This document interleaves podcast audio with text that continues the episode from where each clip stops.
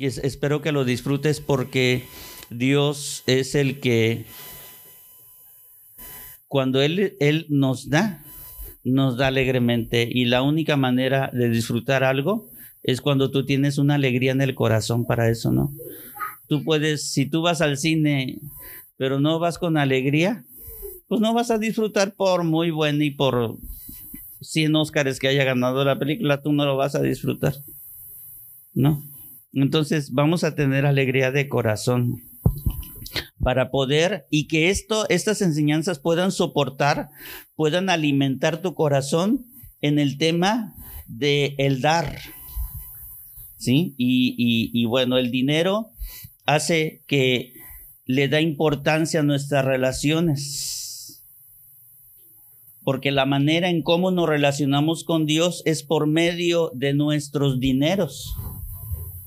No hay, no hay, eso no existe aquí en la Tierra, no sé si en Marte o en Júpiter o a lo mejor en Urano, a lo mejor allá las iglesias cristianas a lo mejor sí son pues diferentes aquí en la Tierra. ¿eh? Pero aquí no importa si es una religión, no, no importa la religión, no importa la secta, no importa el grupo, sí, no importa si tú haces el club de Mickey Mouse o el club del Osito Bimbo, ¿verdad? No importa. Si haces el club de la galletita de Gamesa, no importa cuál es, es el club que tú hagas, ¿no? Todo la gente que se agrupa, hay una relación de dineros. Bueno, Dios fue el que al que se le ocurrió eso. Para hablar de dinero ya hay muchos conceptos que ya tenemos en la mente, que tenemos entendidos. ¿Sí? Y una de las cosas que tenemos que entender en cuanto al tema del dinero es que el dinero no se tiene que volver un ídolo para nosotros. Es el único, el tema del dinero es el único tema donde Jesús lo compara con Dios, porque dice, a ver si pueden cerrar porque es el único, es el, es el único, el dinero es el único que, que el Señor decía, no puedes servir a dos señores. O sea, no puedes servir a Dios y puedes servir al dinero, o sea, no se puede hacer eso. No. Entonces, no, el dinero no tiene que convertirse en un ídolo, no tiene que convertirse en un Dios de tu corazón, porque no puede suceder esto porque Dios es el dueño de todas las cosas, pero Dios es el que nos señala como administradores de eso.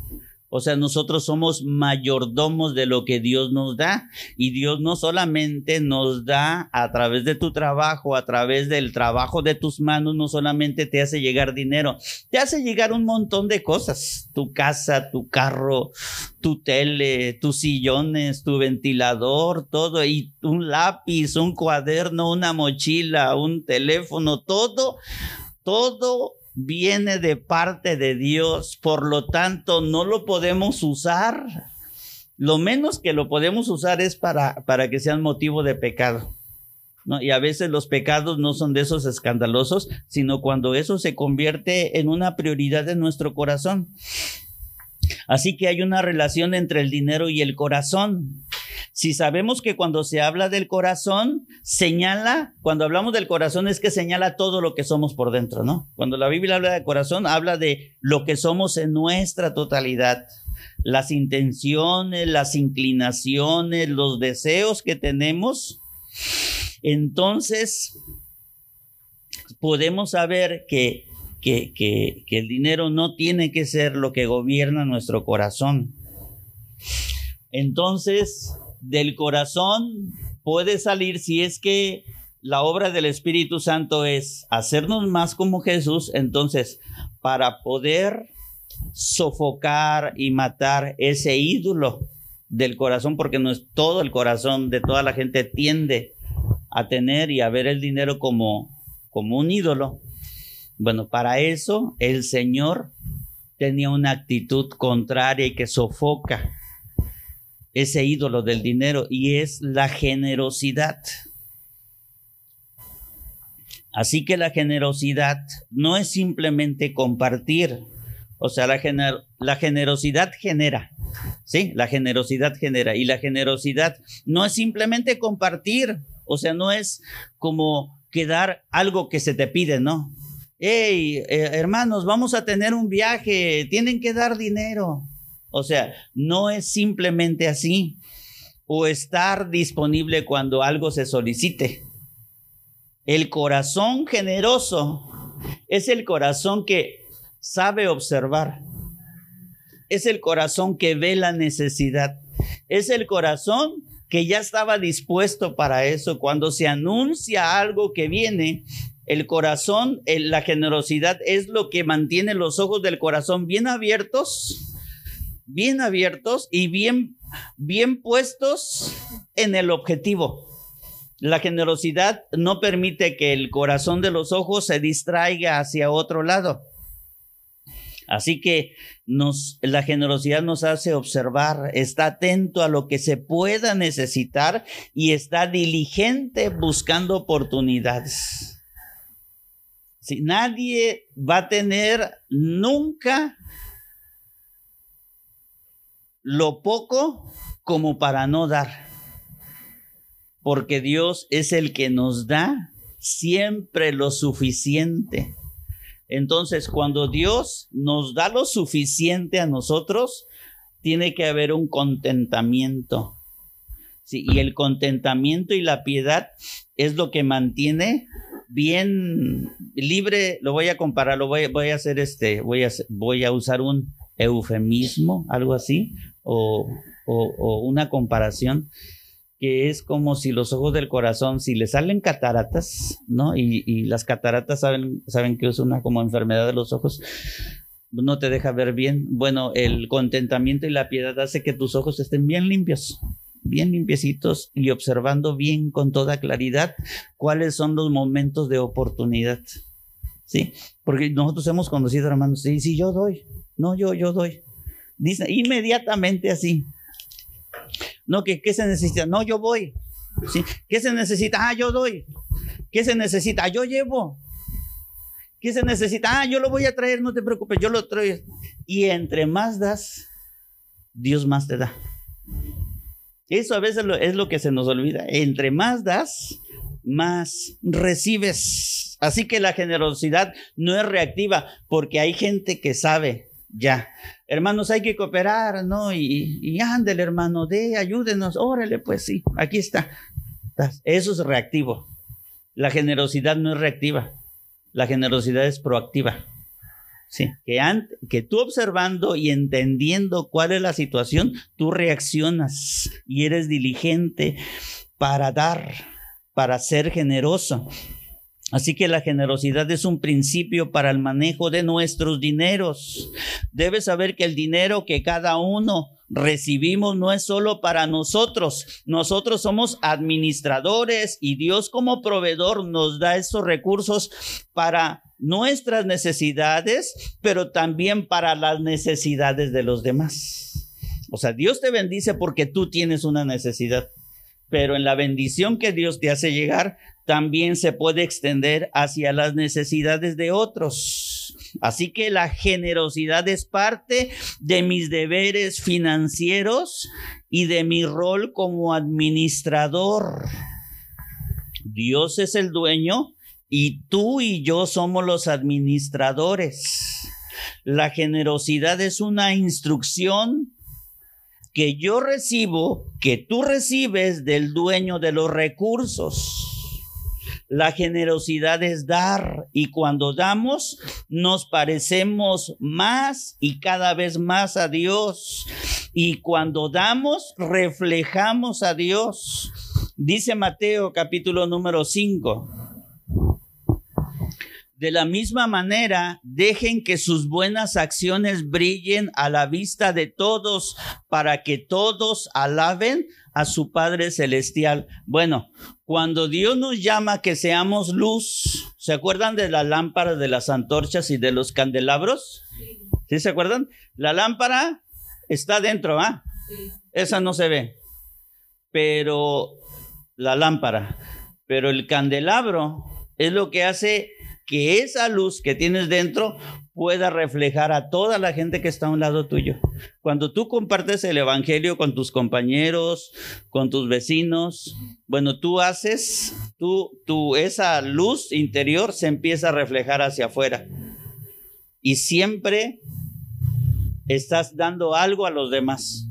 Bueno, Jesús dice en el Sermón del Monte, de la misma manera, dejen que sus buenas acciones brillen a la vista de todos. O sea, si deja de brillar, si tú, si tú no eres luz en medio de tus compañeros, entonces no estás cumpliendo con ese mandamiento. O sea, el Señor nos está diciendo que debemos, dejen que sus buenas acciones brillen para que alaben a su Padre Celestial. Así que una de las maneras de manifestar nuestras buenas acciones es la vía de la generosidad. ¿Sí? No siempre es dinero, a veces es un consejo, a veces es una corrección, a veces es ubicar, a veces es compartir el evangelio con los demás, principalmente eso, ¿eh? Compartir el evangelio. Atrévanse, hermanos, a compartir el evangelio. Ayer fui a dar una conferencia con unos chavos y al final me, se acercó un, un, estudiante de leyes conmigo, un estudiante, un muchacho, y me dijo, oiga, dice, ¿y cómo le hago yo? Dice, a veces mis compañeros, o sea, él, él asiste a una iglesia. Dice, están hablando de temas así, de cosas. No, y ahí los de leyes son, pero que les papalotea la lengua. Y en todos esos temas, dice, ¿yo cómo le hago? Les digo, pues es bien fácil, les digo. Mira, te voy a decir lo que yo hago. Mira. Ah, porque él me decía, dice, hablo, no hablo, les digo, no les digo, ¿qué hago? Dice, mira, te voy a decir lo que yo hago. Sí, yo he estado, a veces he tenido compañeros de todo tipo, desde aquellos que te pueden escuchar, desde los burlones, los chistosos, los tontos y hasta los malos. Y no depende cuál grupo sea, yo tengo un principio, yo me formé un principio, yo.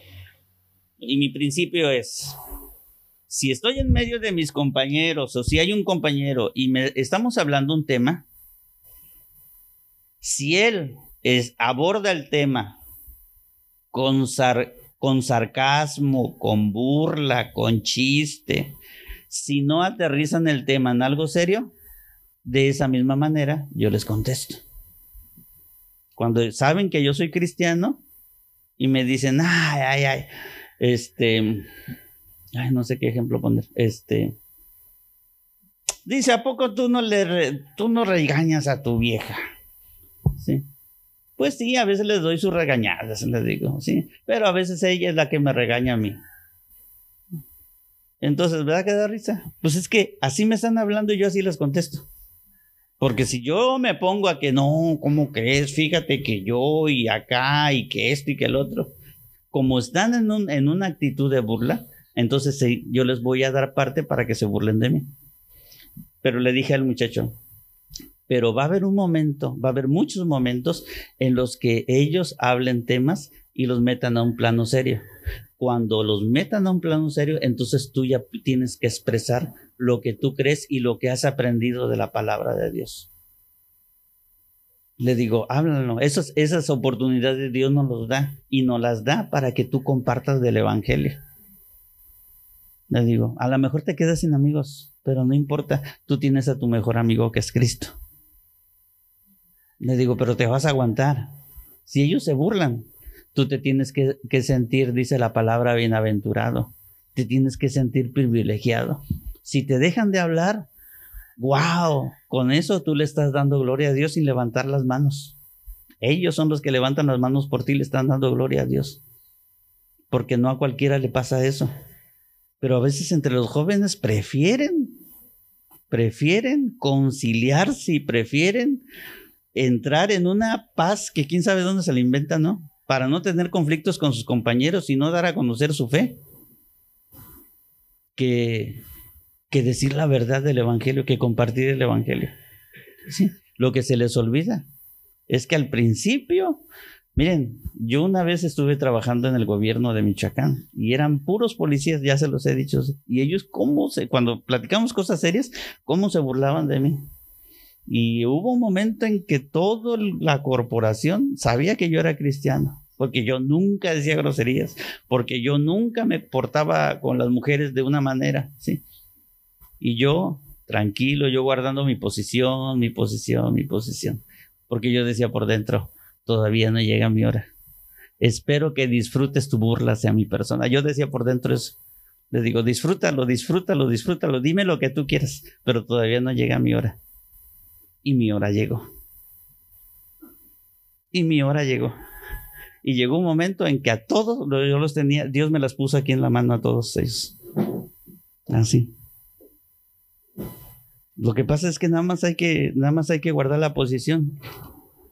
Y la generosidad es lo que te lleva. Hay un momento en que entonces tú puedes compartir y puedes moverte en la generosidad.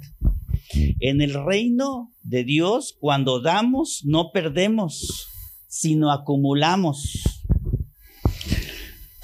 Apunta esto. Fíjate cómo funcionan las cosas. Si tú das poco, con eso poco que tú das, Dios hace mucho. Si tú das mucho, con eso mucho que tú das, Dios hace mucho más. Pero si tú no das, si tú das nada, Dios con nada hace todo. Dios es así. En el principio no había nada y con nada Dios hizo todo.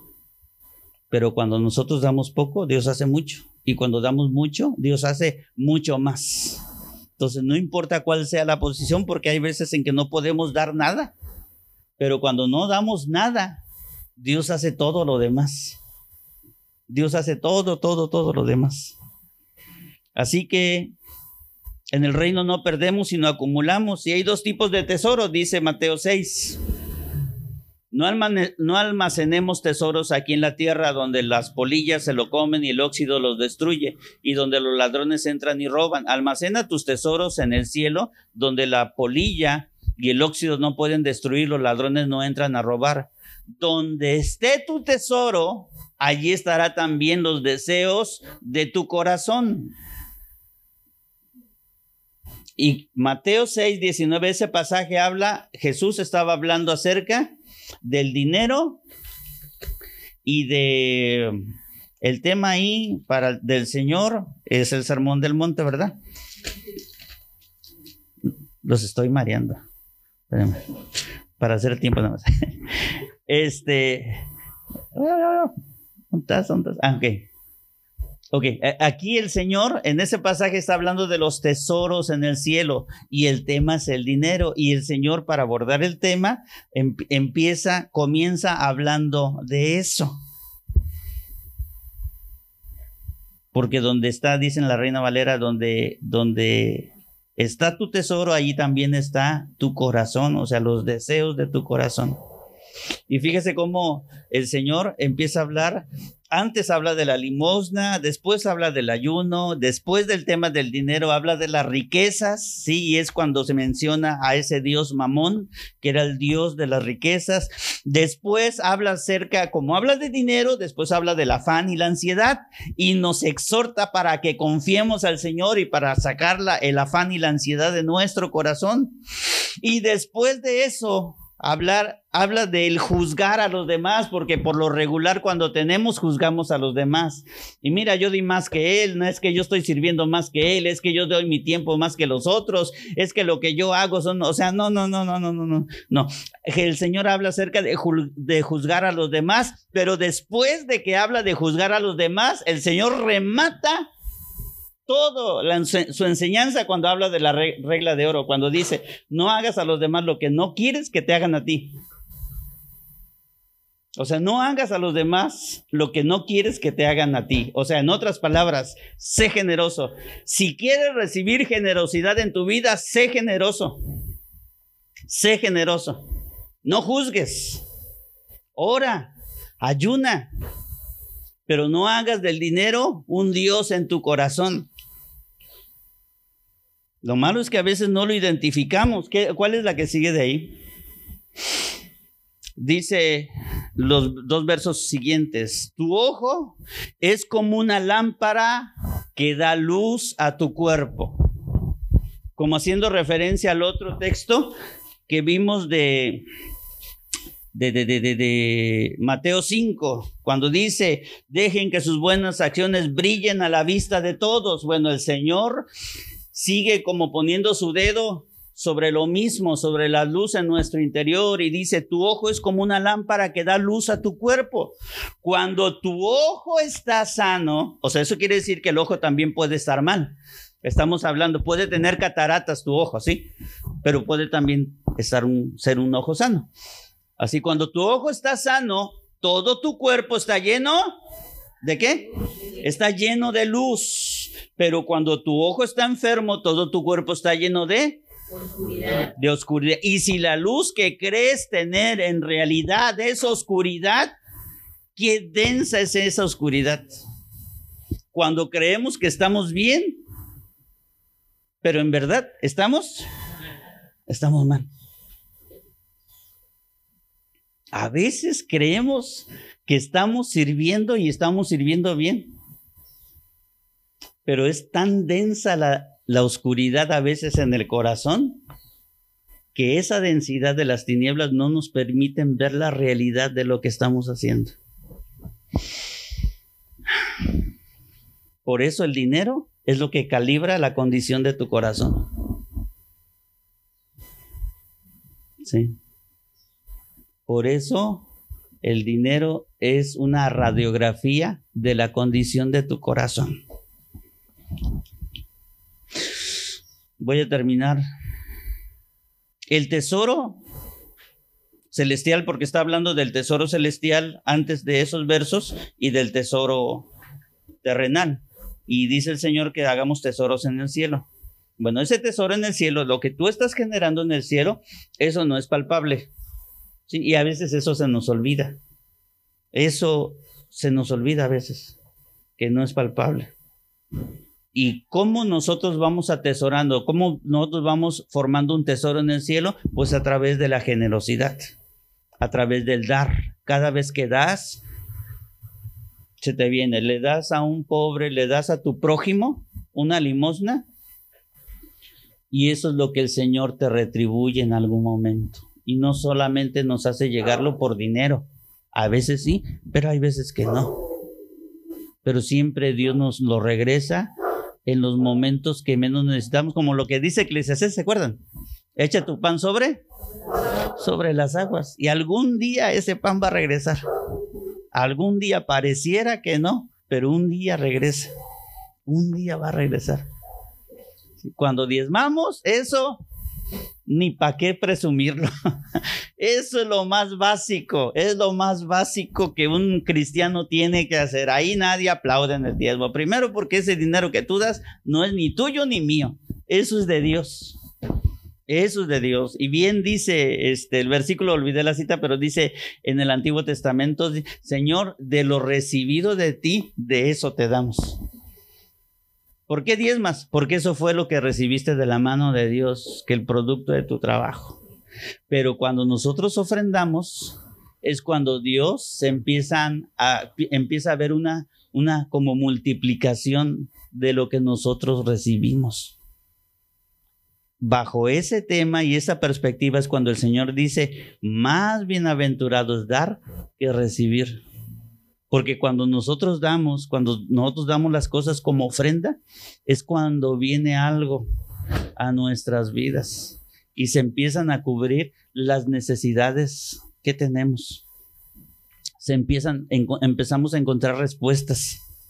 Se suplen cosas, se proveen cosas que necesitamos con la ofrenda. No se trata de la cantidad, amados sino de la disposición en el corazón. Dios ve el corazón y lo aplaude.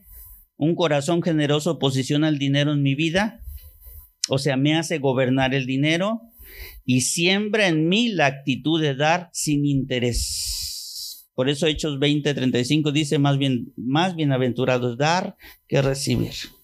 Dale a la que sigue.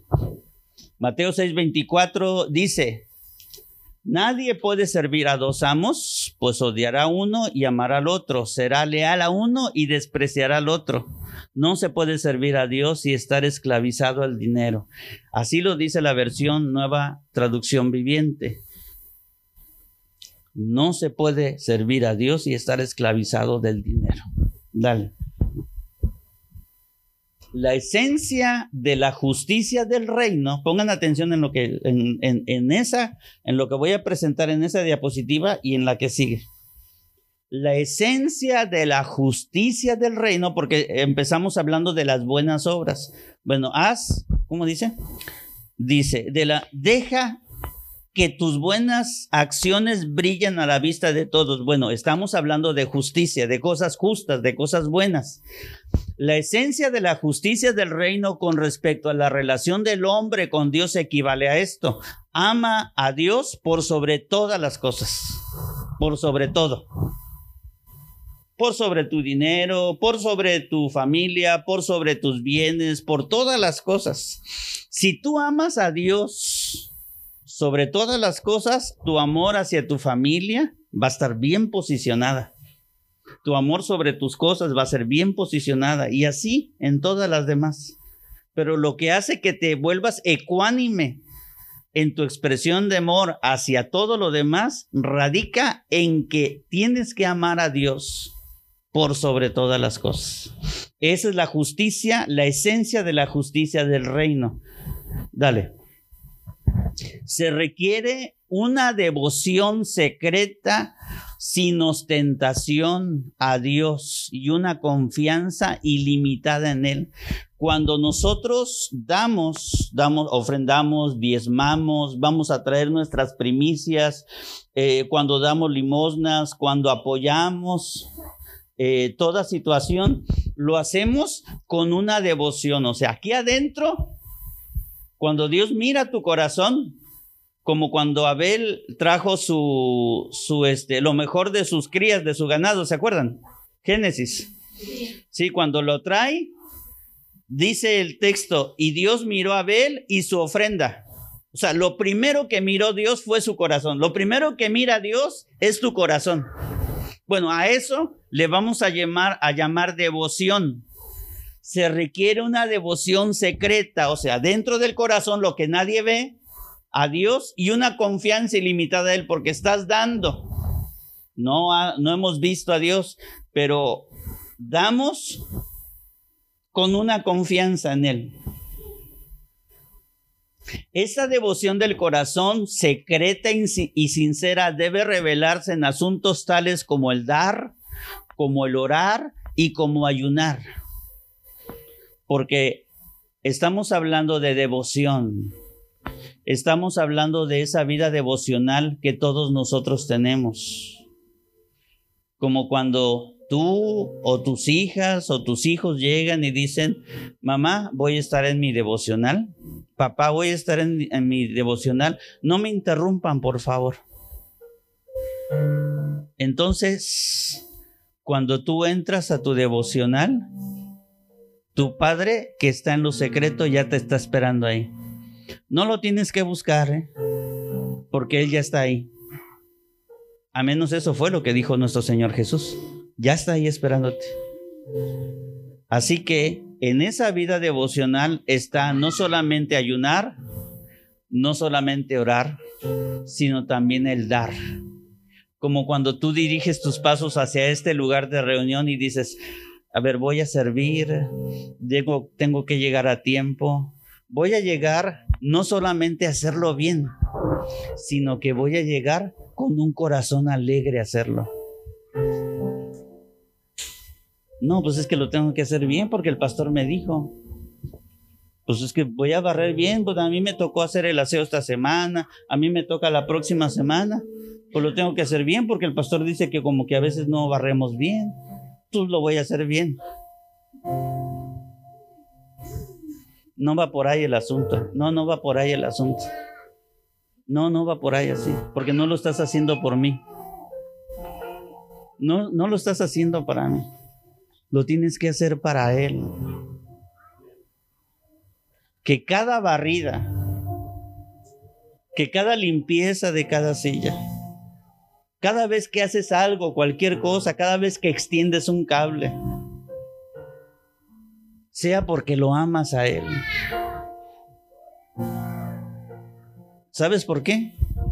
Porque todo lo que tú hagas, Marta, todo lo que tú hagas, América, todo lo que nosotros hagamos, Loya, delante de Dios, tiene un olor. Acuérdense de eso, que nunca se les. Todo lo que hacemos tiene un olor delante de Dios. Y tiene que ser un olor agradable delante de Él, todo lo que hacemos. Creas que es poco o creas que es mucho lo que haces. Tiene que tener un buen olor. Ese olor lo pone tu corazón.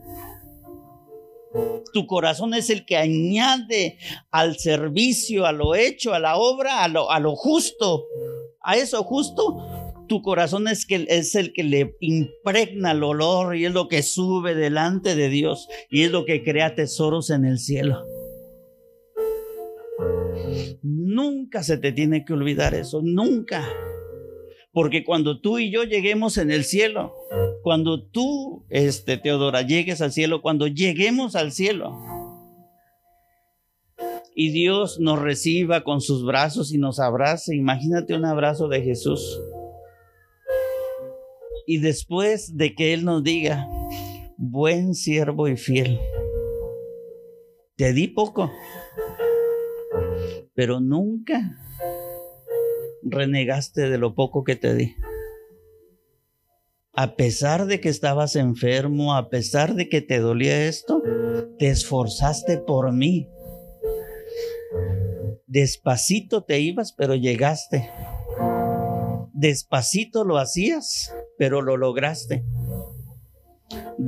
Y cuando dice, pasa, cuando el Señor diga, Ana, pasa el gozo de tu Señor, cada uno de nosotros entonces en ese momento veremos, nuestros ojos verán el tesoro de lo que aquí estamos haciendo.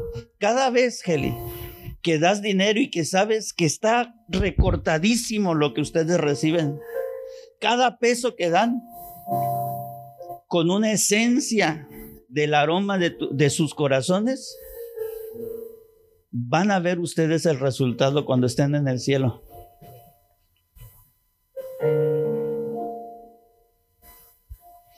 Y en esa tierra, amados, ya no va a haber más llanto ni más dolor. Valentín, ya no va a haber dolores allá. Vamos a gozar de la plenitud del Señor. Pero todo comienza, amados, todo comienza con tu vida devocional, con la devoción en tu corazón. Nunca renieguen, nunca se quejen, nunca digan que es poco o nunca digan que es mucho. Nunca renieguen de que yo los regaño, les llamo la atención. Háganlo con alegría de corazón. Dice la que sigue. La confianza ilimitada en Dios es incompatible con el culto a Mamón y con el preocuparse. Por eso nuestro Señor en el sermón del monte nos estaba diciendo, nos dice a ti y a mí, no se afanen, no se, no este, no se afanen, no, no entren en ansiedad, porque esos estados de afán y de ansiedad es incompatible. No podemos estar afanosos en algo y decir por otro lado, yo sí confío en Dios. Es que eso no puede ser. Es como si tú dijeras que existen los, los círculos cuadrados. No hay círculos cuadrados. O es círculo o es cuadrado.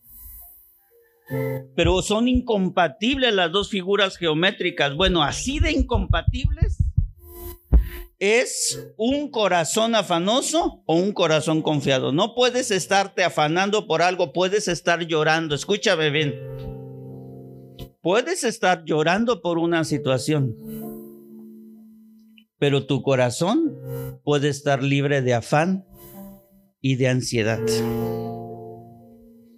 Así que no hay, hay una incompatibilidad y está basada, dice ahí, en la seguridad de los de que a los que buscan el reino de Dios y su justicia, todas las cosas necesarias les serán concedidas por gracia.